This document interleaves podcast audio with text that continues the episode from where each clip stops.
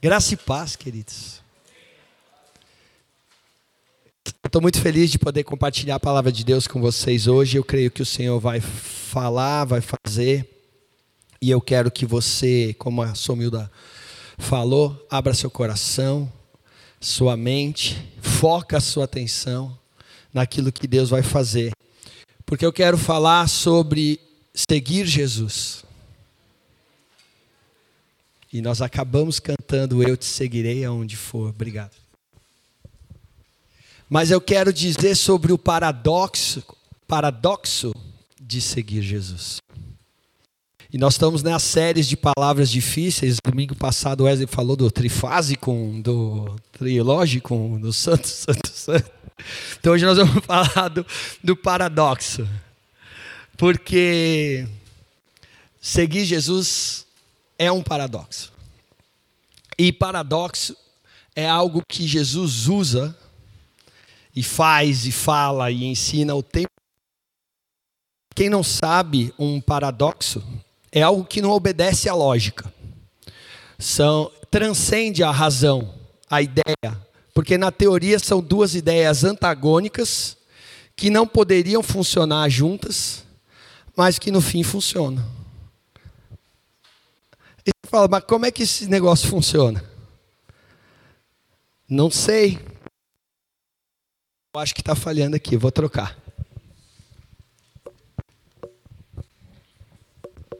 Não é um paradoxo da, do microfone. Seria se ele funcionasse sem pilha. Mas precisa de pilha para funcionar. E Jesus faz isso, ensina isso o tempo todo. Ele, ele transmite paradoxos com ensinamentos e obras. Tem várias coisas que você poderia citar. Nas bem-aventuranças, por exemplo, ele fala: Felizes os que. Ei, peraí, quem chora está feliz? Às vezes. De alegria, mas é raro. Mas não no sentido do que né, Jesus fala, porque ele fala que bem-aventurados ou abençoados ou felizes também são os pobres. Os que têm fome e sede de justiça, ou seja, os injustiçados. Isso é paradoxo. Jesus fala: quem perder a sua vida, ganhará, achará. Quer dizer, eu perco para ganhar? Como é que eu perco a vida e ganho? Paradoxo. Jesus fala que a gente para ver o reino precisa nascer de novo. O Nicodemos pirou na hora. Como é que eu vou entrar na barriga da minha mãe e nascer de novo, Jesus? Você não entende de biologia? De obstetrícia? Pois é, mas Jesus faz isso e um uma das outras formas que a gente no evangeliquez, no crentez fala, chama paradoxo, outros sinônimos é mistério, milagre, prodígios, maravilhas, bênção. e é tudo isso que Jesus faz. E Jesus faz essas coisas, primeiro para mostrar que Ele é o Criador dos céus e terra, como a gente cantou. Ele não está preso às leis naturais, às leis do universo. E Ele não está preso a nossa cabeça, a nossa lógica. Aleluia. Quem pode dizer um aleluia? Que Deus é maior do que a sua lógica, do que a sua cabecinha oca e a minha. Segundo, Jesus usa essas coisas para mostrar que ele tem poder e autoridade para em submissão à vontade do Pai para fazer qualquer coisa, ele é todo poderoso. E é isso que nós vamos ver no texto de hoje, um texto bem conhecido, que vai nos ensinar sobre esse paradoxo de seguir Jesus. Está lá em Lucas 5, né? Uh, deixa eu ver a referência aqui para quem quiser abrir. Está aí? Não? É, Lucas 5, de 17 ao 26, nós vamos ler. Beleza? Está lá projetado. Certo dia, enquanto Jesus ensinava, alguns fariseus e mestres da lei estavam sentados por perto. Eles vinham de todos os povoados da Galiléia, da Judéia e de Jerusalém. E o poder do Senhor para curar estava sobre Jesus. Alguns homens vieram carregando um paralítico numa maca. Tentaram levá-lo para dentro da casa até Jesus, mas não conseguiram por causa da multidão. Então subiram ao topo da casa e removeram uma parte do teto. Em seguida, baixaram o paralítico na maca até o meio da multidão, bem na frente dele, Jesus. Ao ver a fé que eles tinham, Jesus disse ao paralítico: Homem, seus pecados estão perdoados. Mas os fariseus e mestres da lei pensavam: quem ele pensa que é? Isso é blasfêmia. Somente Deus pode perdoar pecados.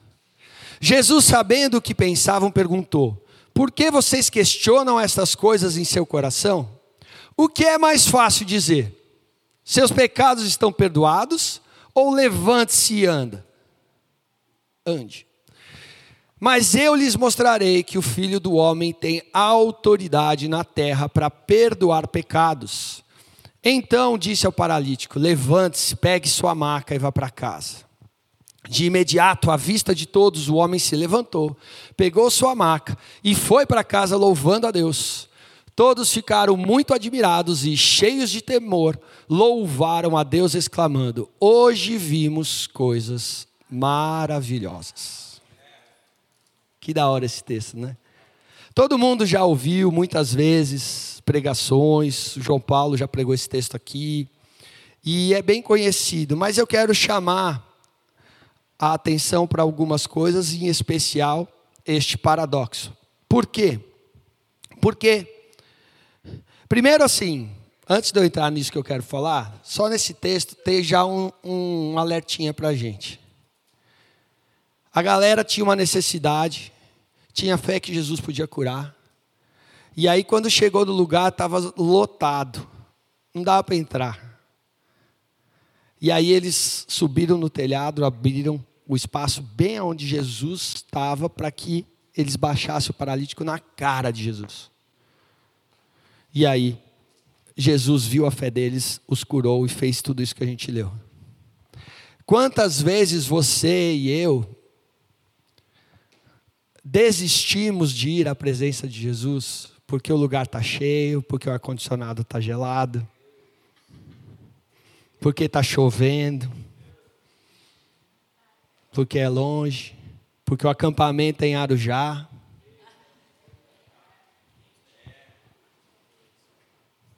Nós cantamos, eu te seguirei aonde for. Mas é só para a gente. Não é isso que eu vou falar hoje, não. Isso aí foi só porque o texto está muito claro no texto, não dava para não, não falar isso e tem gente com frio, mas está aqui servindo a Jesus, levando as suas necessidades a Jesus. mas, o que acontece? Por que, que esse texto nos revela um paradoxo? Aliás, este, esta palavrinha, quando está lá, Jenny, o último versículo, Hoje vimos grandes coisas, ou maravilhosas, ou qualquer versão que você tiver vai ter um monte de coisa. Quando você vai no original, adivinha qual é a palavra que está lá? Qual é o tema da mensagem, galera? Paradoxo. Hoje vimos um paradoxo. Hoje vimos um paradoxo. É isso que a galera tá, tá falando. Não faz sentido o que a gente está vendo. Por que, que não faz sentido? Porque até Jesus chegar, ninguém perdoava pecados. Você tinha que ir no templo, levar o seu boi, o seu cordeiro, e o sumo sacerdote, uma vez por ano, entrava com a ovelhinha perfeitinha, derramava o sangue lá, e esperava o Senhor falar do dentro do Santo dos Santos, para falar: ó, galera, esse ano passou, hein? Vai ficar aqui encoberto pelo sangue, o ano que vem vocês voltam. Era assim que perdoar, pecado era perdoado naquela época com sacrifício no templo, e não na casa de alguém, não no meio da rua, não por alguém que eles não sabiam quem eram. E eles falavam, mas como que isso pode estar acontecendo? É de Deus ou não é de Deus? Não era para acontecer, não era para ele ter os pecados perdoados, não era para ele ter falado isso, mas funcionou. Ele está andando. E a galera falou: isso é mistério, isso é maravilha. Isso é prodígio, são todos sinônimos que você vai ver em todas as versões. Hoje vimos um paradoxo.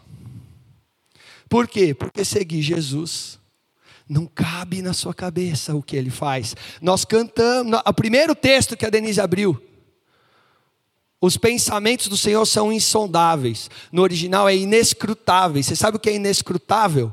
É você não conseguir seguir o rastro de um animal. É daí que vem essa palavra. Você, você perdeu ele. Não dá para seguir. Você não consegue dominar e saber para onde Deus está indo a não ser que o Espírito Santo te revele, porque ninguém conhece o coração e a mente de Deus senão o Espírito que nele habita. E por isso que nós podemos ter acesso, porque nem olhos viram, ouvidos ouviram, nem penetrou o coração humano o que Deus tem preparado para aqueles que o amam. Mas tem o mais que liga o, o, restante. A gente para só nisso, achando que Deus vai fazer alguma coisa uh, inédita, maravilhosa na nossa vida mas Deus já nos revelou pelo Espírito Santo. O que, que é isso aí que é maravilhoso, que é prodigioso, que ninguém jamais ouviu, que é misterioso? O paradoxo. Deus e o homem, unido, andando junto, em comunhão, em aliança. Fala um aleluia aí, gente. Oh! E é isso que Jesus está falando aqui. E esse é o primeiro paradoxo do, do, do texto. Por quê? Porque não era assim que acontecia, mas Jesus não está preso às leis ritualísticas, ele veio cumprir a finalidade da lei, o fim da lei é Cristo, para a justiça da todo que crê. O segundo paradoxo nesse texto Aonde está? Está depois do milagre. Não é, é um pouquinho depois. É depois do que Jesus realiza o milagre, o que, que ele fala para o cara? O que, que ele fala? Vamos ver, cadê o lá, lá, de imediato.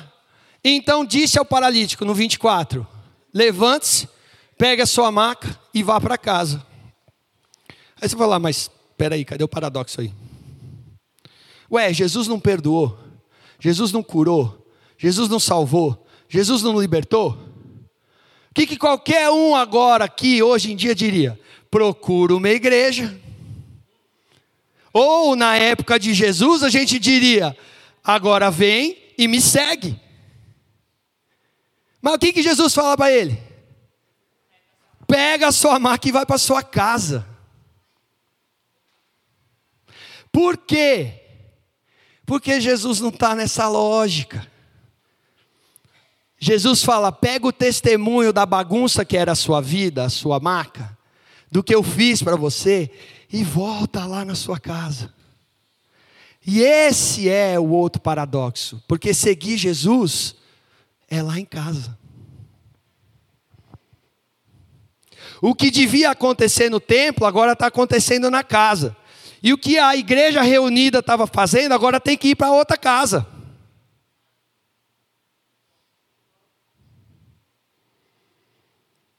Você não vai seguir Jesus só vindo aqui cantando, eu te seguirei onde for. É lá na sua casa, bonito, bonita, que você vai mostrar que você segue Jesus. Domingo passado, o Wes nos desafiou. O que minha esposa vê em mim? Não esse preto feio, ele falou. Ele falou, cuidado. Só estou repetindo, parafraseando. Tá gravado, pode ver lá. Não foi? Eu ouvi, ouvi de novo no Spotify durante a semana. O que ela vê em mim de Jesus? Ele perguntou. O que meu irmão e minha irmã vê em mim? aqui na casa de Deus. Porque seguir Jesus é em casa. Quais evidências eu manifesto que eu ando com Jesus? Que, que tem acontecido de milagre, de prodígio, de mistério? A Denise acabou de testemunhar aqui já para você. Não é lógico. Tenho certeza que a maioria das pessoas do trabalho dela tem uma visão forjada pela mídia que a igreja é lugar que vai roubar o seu dinheiro, que está interessado em pegar seu dízimo. E aí ela vai lá e conta: olha, a igreja me socorreu. Generosamente, voluntariamente, graciosamente. Isso é um paradoxo. Mas quem faz paradoxos? Quem realiza milagres? Quem faz o que a gente não entende? Jesus Cristo. E você está querendo entender, encaixotar. Domingo eu vou na igreja porque é dia de servir a Deus. Domingo eu vou lá porque é lá que eu experimento o arrepio. Seguir Jesus, fala para o seu vizinho aí, é lá em casa, hein?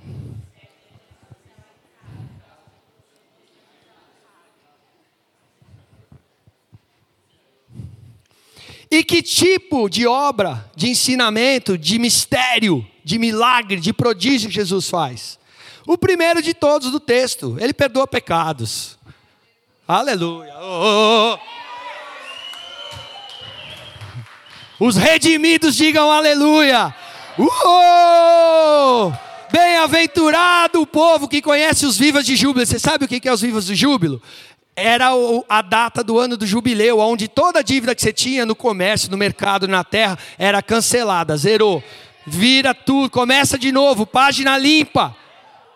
Jesus trouxe o jubileu para nós, bem-aventurado aquele que conhece o viva de júbilo. Ele pagou a sua conta e a minha conta, filho. Aleluia, ele é muito bom. Perdão dos pecados. Mas você reflete isso lá em casa. Lá você lembra que Ele te perdoou e agora você, então, essa vida que você vive, a vive na fé pelo Filho de Deus e não mais para si mesmo, mas para torná-lo rei. E essa é a minha promessa: gastarei minha vida para te coroar.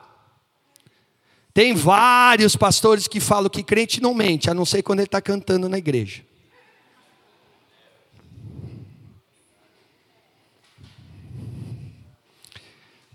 Desculpa, foi sem querer querendo.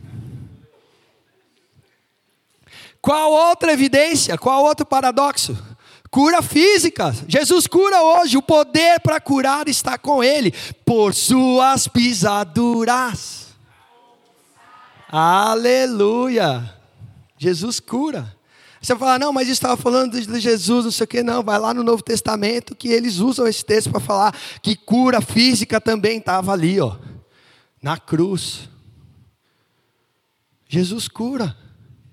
E você manifesta essa cura lá em casa.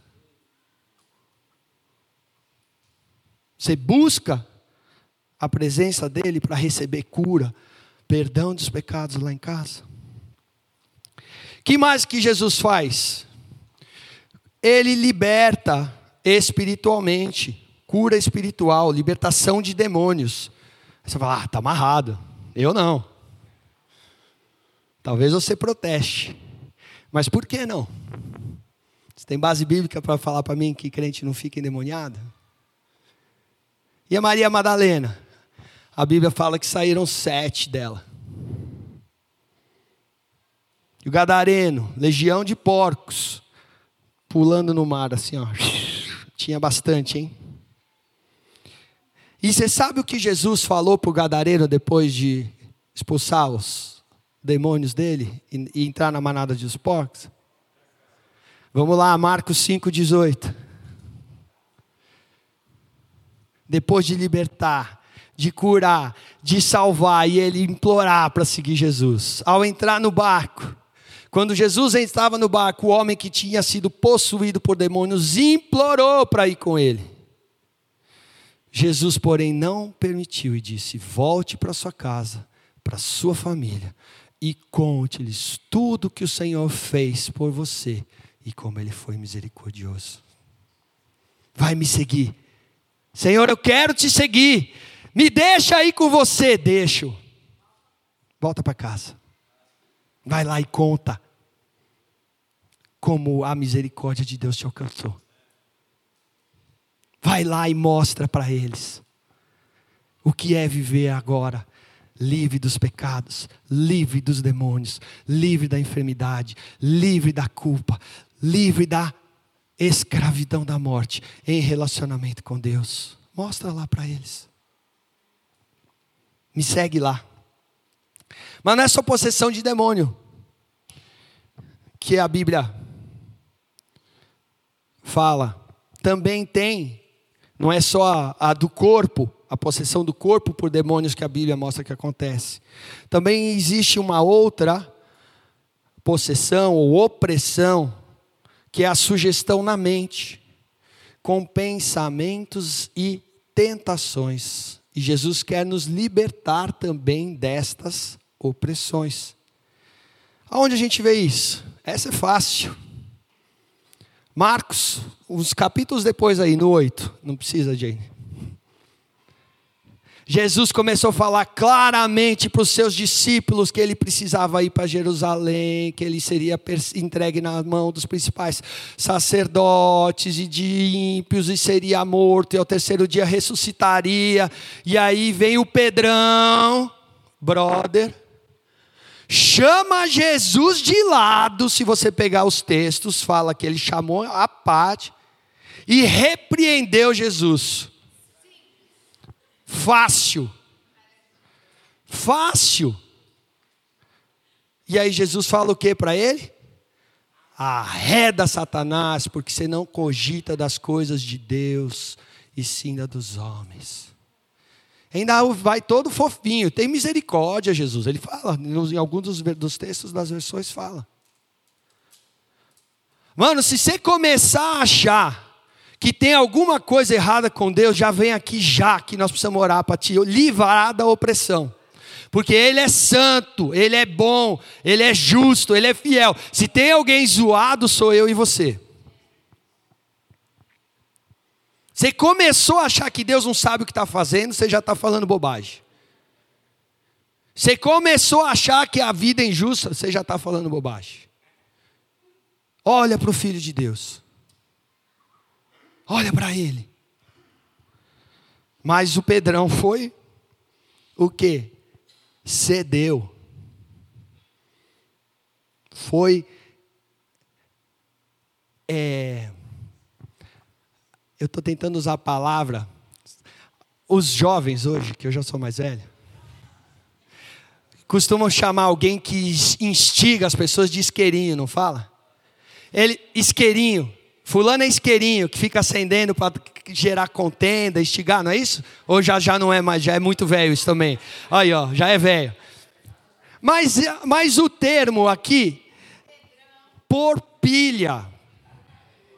Porpilha, dá? Beleza. Satanás, seus demônios vêm e põem pilha na sua cabeça, nos seus pensamentos, te fazendo propondo tentações para você o que? Achar atalhos. Outros amores. Para achar atalho para seguir Jesus. Mas não tem atalho. Para viver para si um reininho próprio, pessoal. Ah, Jesus, vamos aqui, ó. Vai para Jerusalém, não, fica aqui, tá legal, Galiléia, esse laguinho aqui, ó, que muda de cor, peixinho, fogueirinha. O reino, você e eu, põe o troninho aí. E faz tudo, foi repreendido. E aí você fala, mas aconteceu com Pedro? Não pode acontecer com você?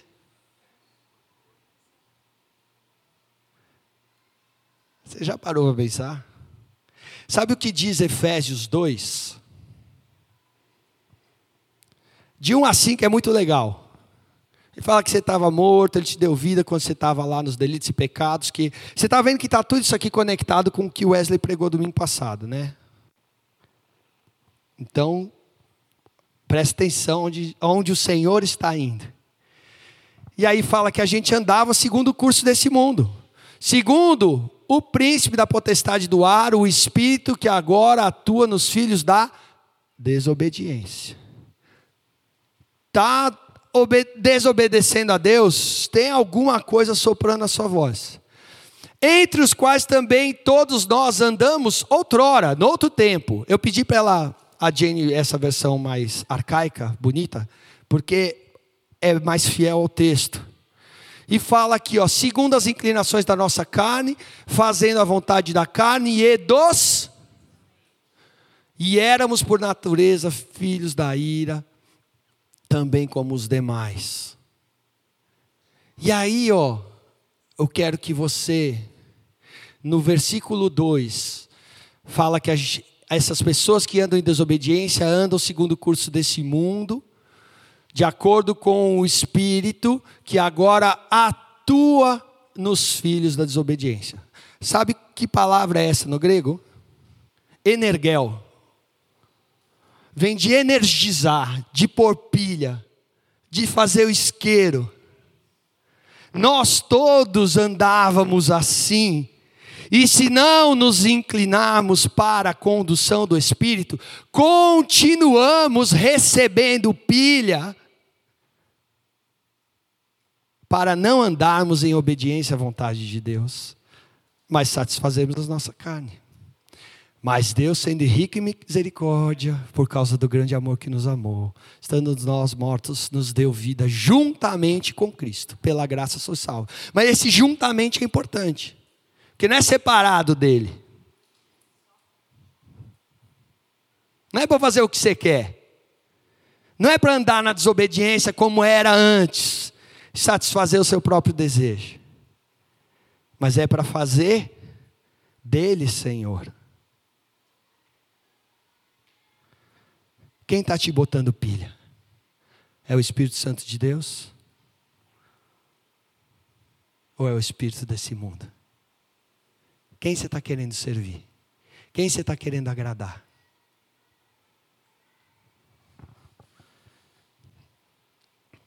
O, o Jamé fala: Eu não, não prego nada novo, mas eu ganho para isso, para te lembrar.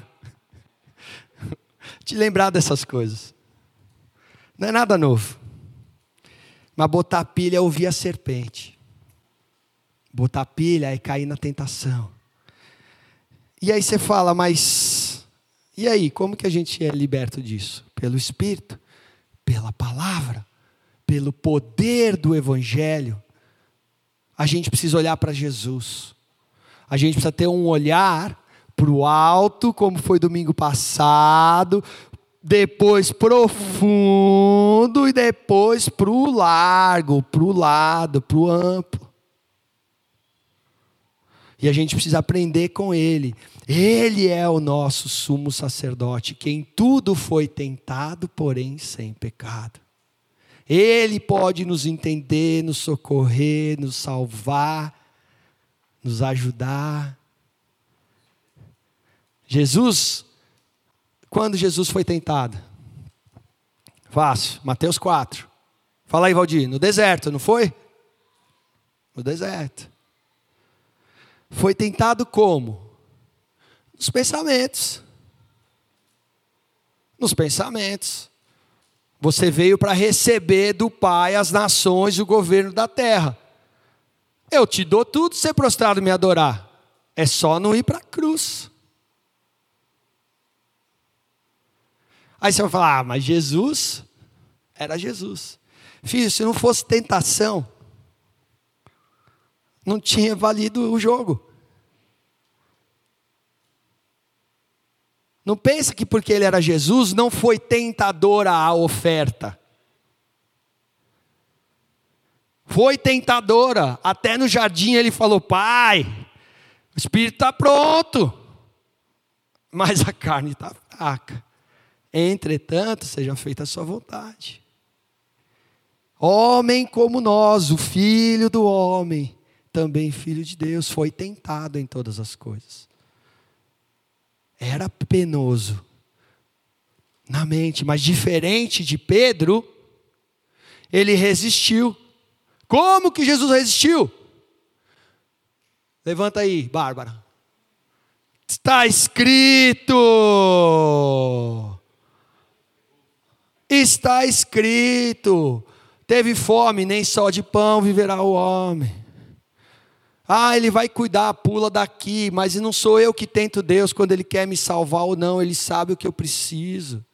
Eu não saio pulando aí porque ele vai ter, se obrigou a cuidar de mim, ele não cabe na minha lógica e nem é escravo às minhas leis. Ele é transcendente, maior, grande.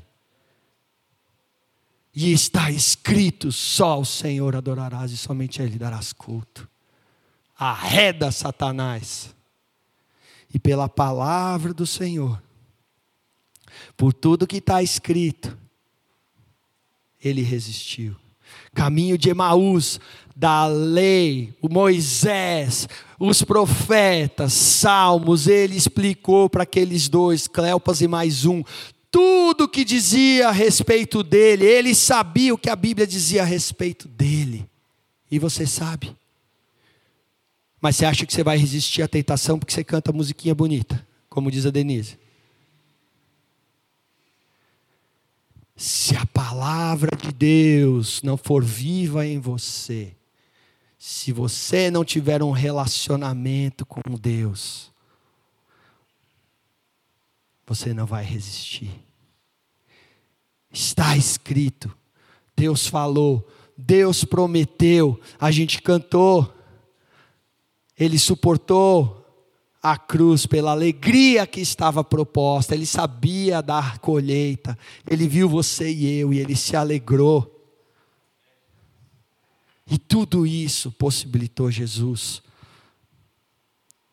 vencer as tentações. E lá em casa, ele mostrava tudo isso.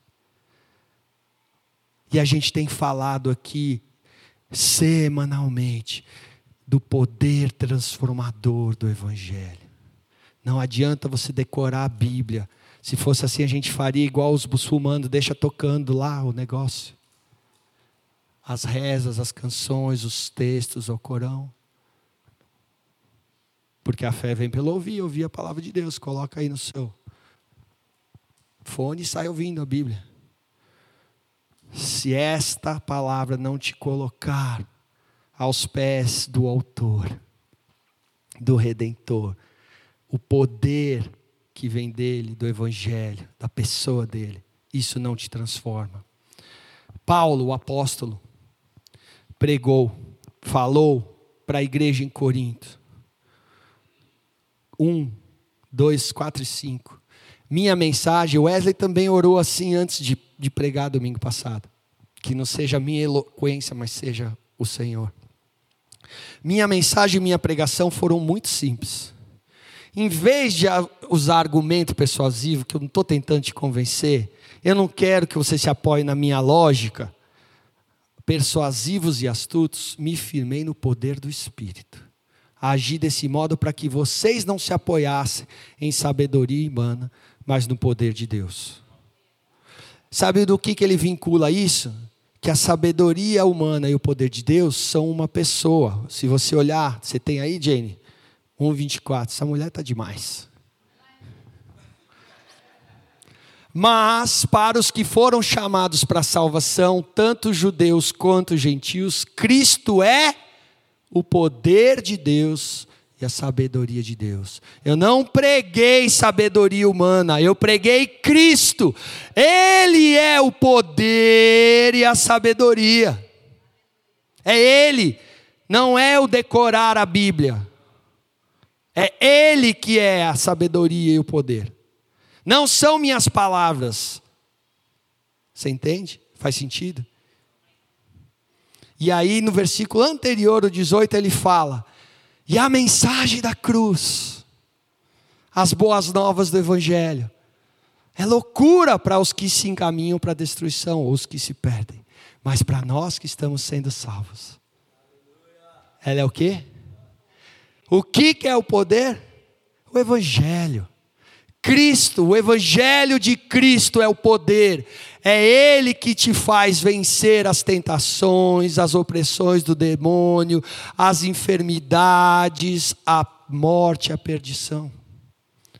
É com Ele que você tem que se relacionar.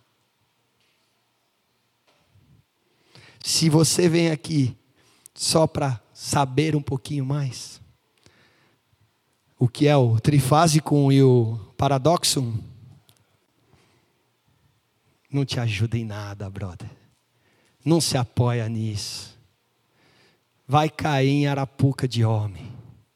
Mas o poder do Evangelho de Jesus é atuante e tem que atuar naqueles que o seguem. E onde? Lá em casa. Lá em casa, as, as pessoas precisam ver que o evangelho que eu sigo é poderoso para transformar o meu caráter, a minha língua, a minha forma de pensar, a minha forma de administrar o meu dinheiro, a minha forma de buscar pureza sexual, seja no meu casamento seja solteiro, a minha forma de adorar, a minha forma de amar o outro. Porque se não, não é poder e não é o Evangelho, nem o Evangelho de Cristo. É outra coisa que você está seguindo, que você está fazendo. E Paulo fala isso para uma igreja que era zoada. Paulo fala isso para uma igreja que era aonde ele explicou como que tinha que ser os dons, porque estava tava uma bagunça, mas estavam lá todos os dons. E ele falava, ó, os gregos querem sabedoria, lógica, intelecto, e os judeus querem o poder, a glória, a nuvem. Mas eu vou te dar uma coisa diferente de tudo isso. Cristo e esse crucificado em amor de cada um de nós. E esse é o poder de Deus para salvar, para curar, para libertar, para transformar. Seguir Jesus pressupõe transformação. E isso acontece em casa. E casa, assim como você já aprendeu, que casa de Deus, igreja não é parede, é um povo. Casa é o seu marido, Casa é a sua mulher. Casa é o seu vizinho que mora do lado da sua casa. Do trabalho, na escola, como Wesley falou, aqui a gente, eu te amo Jesus, e lá? E lá em casa? Mas é lá em casa, quando eu estou me relacionando com as pessoas, que o poder do Evangelho de Jesus precisa ser testemunhado. Cadê sua maca? Cadê o seu chapéu de mendicância? Cadê o barro que caiu dos seus olhos? Cadê? Porque é isso que você tem que pegar e contar onde você estiver. Olha como Ele é misericordioso. Olha o que Ele fez por mim. Olha o que Ele faz o poder do Evangelho precisa ser evidenciado em cada um de nós. E estas coisas, cura, libertação, perdão, ressurreição, vida nova, caráter transformado, fruto do Espírito, precisam ser evidenciadas. Esta igreja começou numa casa. E agora ela está te preparando aqui nas suas casas. O Senhor seja adorado. E muitas outras pessoas cheguem à casa do Senhor. Esse é o paradoxo. Não fica tentando entender. Não fica tentando dominar. Não fica correndo atrás de arrepio e poder. O poder de Deus é o Evangelho o poder de Deus é Cristo, entregue por nossos pecados, morto e moído pelos seus erros, falhas, egoísmo, pela sua maldade, mas ressurreto, para que nós tenhamos uma vida e uma vida com Ele. E aí, queridos, agora que você já entendeu tudo isso, Jenny, me ajuda aí que eu acho que eu não te passei esse texto, mas nós vamos achar. Espera aí. É, é a continuação de Coríntios, onde fala do Cordeiro Pascal. 1 Coríntios 5, 7. Quando Paulo termina de escrever para esta igreja de Coríntios, ele fala: vocês estão aí vivendo em divisão, em time, um é de Apolo, outro é de Paulo. Fio, quem plantou não, ou quem regou, não, quem cuida não tem nada a ver. O importante é quem dá o crescimento. Vocês estão cheios de moralidade, vocês estão se achando os bambambam porque tem dom. Vocês têm divisão. Quando as pessoas ceiam, cada um traz de casa a sua, a sua merenda e a galera está passando fome. Vocês não são generosos. E não é assim que quem segue Jesus vive. Quem manifesta Jesus, ele fala: livrem-se do fermento velho, que é o pecado, que é todas essas coisas que a gente falou, para que vocês sejam uma massa nova, sem fermento, o que de fato são. Porque Cristo, nosso Cordeiro Pascal, foi sacrificado. Vê o 8. Desculpa. Sete, oito.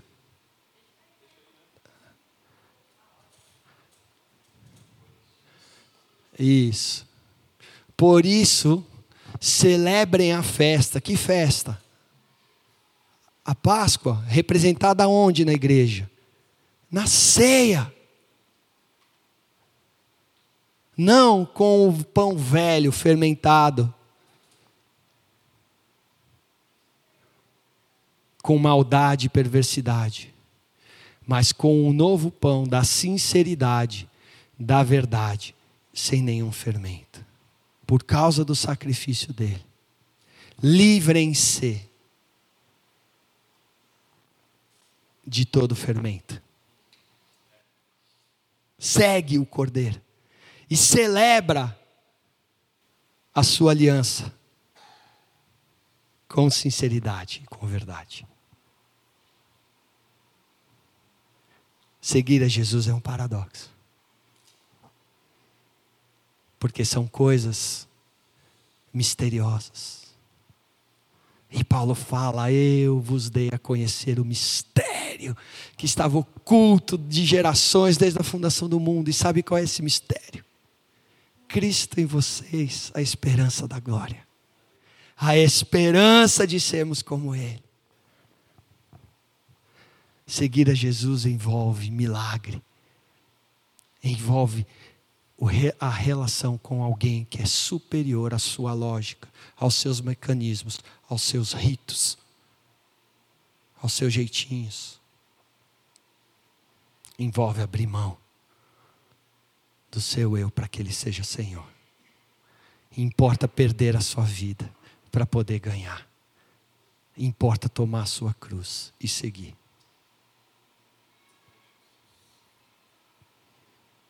O que as pessoas estão vendo, como Wesley começou perguntando domingo passado, quando olham para a gente.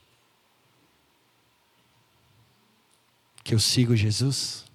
O que elas veem de Jesus em mim?